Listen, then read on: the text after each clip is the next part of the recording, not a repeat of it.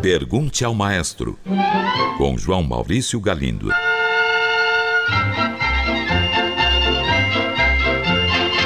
Olá, amigos. Um ouvinte enviou esta pergunta. O roqueiro Keith Emerson compôs um concerto para piano e orquestra que chegou a gravar com a Filarmônica de Londres.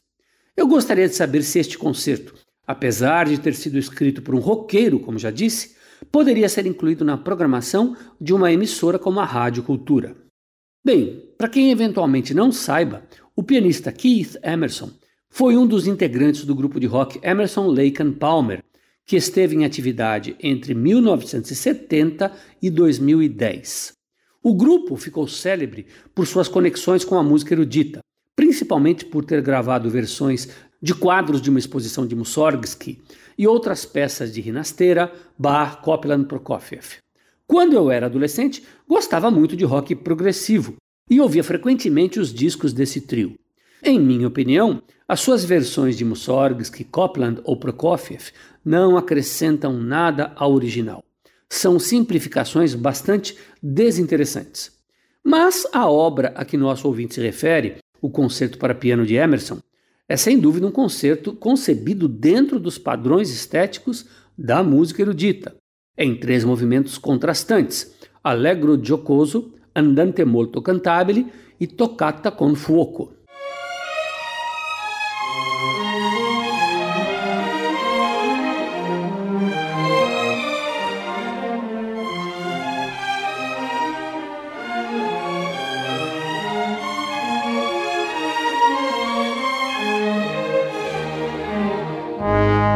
Emerson apresenta muita riqueza musical dentro de cada um dos movimentos, que são plenos de ideias musicais inspiradas e interessantes. Ainda em minha opinião, trata-se sim de uma obra de valor que poderia ser programada pela Rádio Cultura. Além de Emerson, o baterista e percussionista do grupo, chamado Carl Palmer, também tinha paixão pela música erudita. Ele chegou a declarar certa vez que, mais do que um baterista de rock, sentia-se um percussionista clássico de coração. Um ouvinte enviou uma pergunta sobre os instrumentos viola d'amore e oboé d'amore.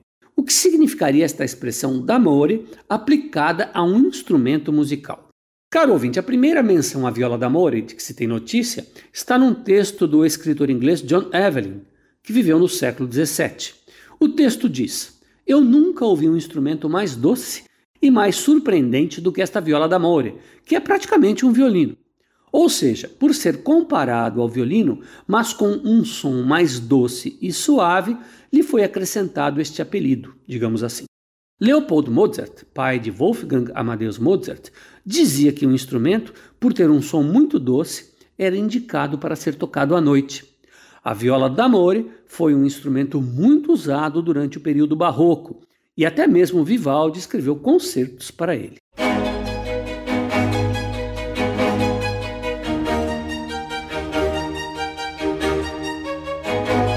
Durante o classicismo, ainda no século XVIII, a viola d'amore praticamente já não era mais usada e foi totalmente esquecida. Hoje está sendo redescoberta pelos grupos que se dedicam à pesquisa profunda da música barroca. Por analogia, o oboé d'amore recebeu este nome, já que seu som é mais doce, menos brilhante do que o oboé normal. O oboé d'amore é mais grave que o oboé e requer a mesma técnica de execução deste. Foi muito usado no século XVIII e foi relativamente abandonado no século XIX. Antonin Dvorak o usa em uma de suas sinfonias e ele foi redescoberto pelos compositores que viveram na virada para o século XX, como Richard Strauss, Debussy e Ravel. Uma ouvinte pergunta: alaúde e violão são praticamente o mesmo instrumento? Caro ouvinte, o alaúde é um instrumento de cordas tocado de maneira semelhante ao violão. A semelhança é realmente bastante grande, a ponto de muitos violonistas tocarem no violão obras compostas originalmente para o alaúde. Dou um exemplo. O grande compositor Johann Sebastian Bach compôs várias sonatas para o alaúde que são tocadas hoje em dia com frequência por violonistas. Mas apesar da semelhança, o alaúde e o violão têm diferenças fundamentais, como por exemplo o formato da caixa de ressonância. Por causa dessas diferenças, as sonoridades dos dois instrumentos são bem distintas. Vamos ouvir um trechinho musical bem pequeno, tocado primeiro por um alaúde e depois por um violão. Apure bem os ouvidos, caro ouvinte, e procure perceber a diferença. Primeiro, o alaúde.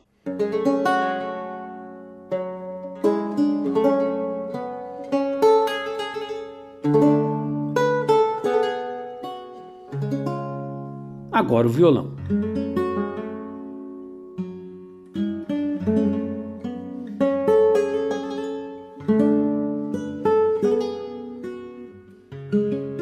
Alaúde foi caindo em desuso com o passar dos séculos, enquanto o violão tornou-se cada vez mais tocado, tanto na música popular quanto na música erudita. E um dos maiores compositores para este instrumento é o brasileiro Heitor Villa-Lobos. Uma ouvinte pergunta: por que o quarteto de cordas, catalogado com o número 465 de Mozart, é conhecido como quarteto das dissonâncias. Eu não acho dissonante. Como podemos entender isso? Caro ouvinte, para nós que já estamos com os ouvidos habituados às dissonâncias de Stravinsky, Debussy ou mesmo do jazz e do rock, este quarteto de Mozart não parece mesmo ser dissonante. Mas pode acreditar em mim, os ouvidos do século XVIII sentiam sim essas dissonâncias. E é também preciso dizer que elas só aconteciam no comecinho da obra, durante cerca de um minuto e meio.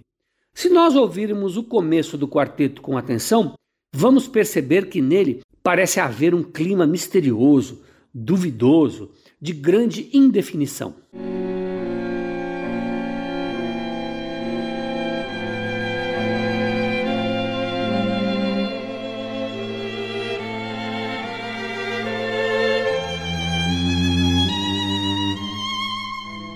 Mas depois de cerca de um minuto e meio, a música torna-se francamente consonante, afirmativa, positiva. Ouça.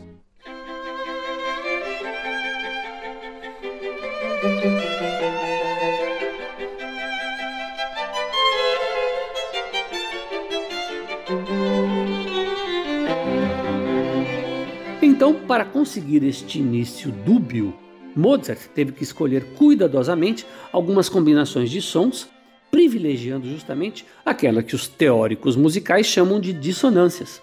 Por isso, esse quarteto ganhou, certamente de algum músico, o título de Quarteto das Dissonâncias. A gente pode também dizer que o início desse quarteto é atonal, mas esta é uma palavra que ninguém conhecia na época. Vou aproveitar e deixar aqui um outro exemplo de obra musical feita assim. Trata-se da abertura do oratório A Criação, de Joseph Haydn, compositor contemporâneo de Mozart.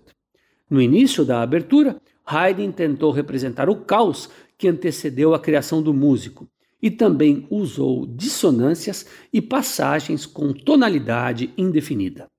Estas foram experiências raras na música do século XVIII e que começaram a ser desenvolvidas mais sistematicamente no final do século XIX, levando à criação de uma música assumidamente atonal, como a de Schoenberg e Anton Weber.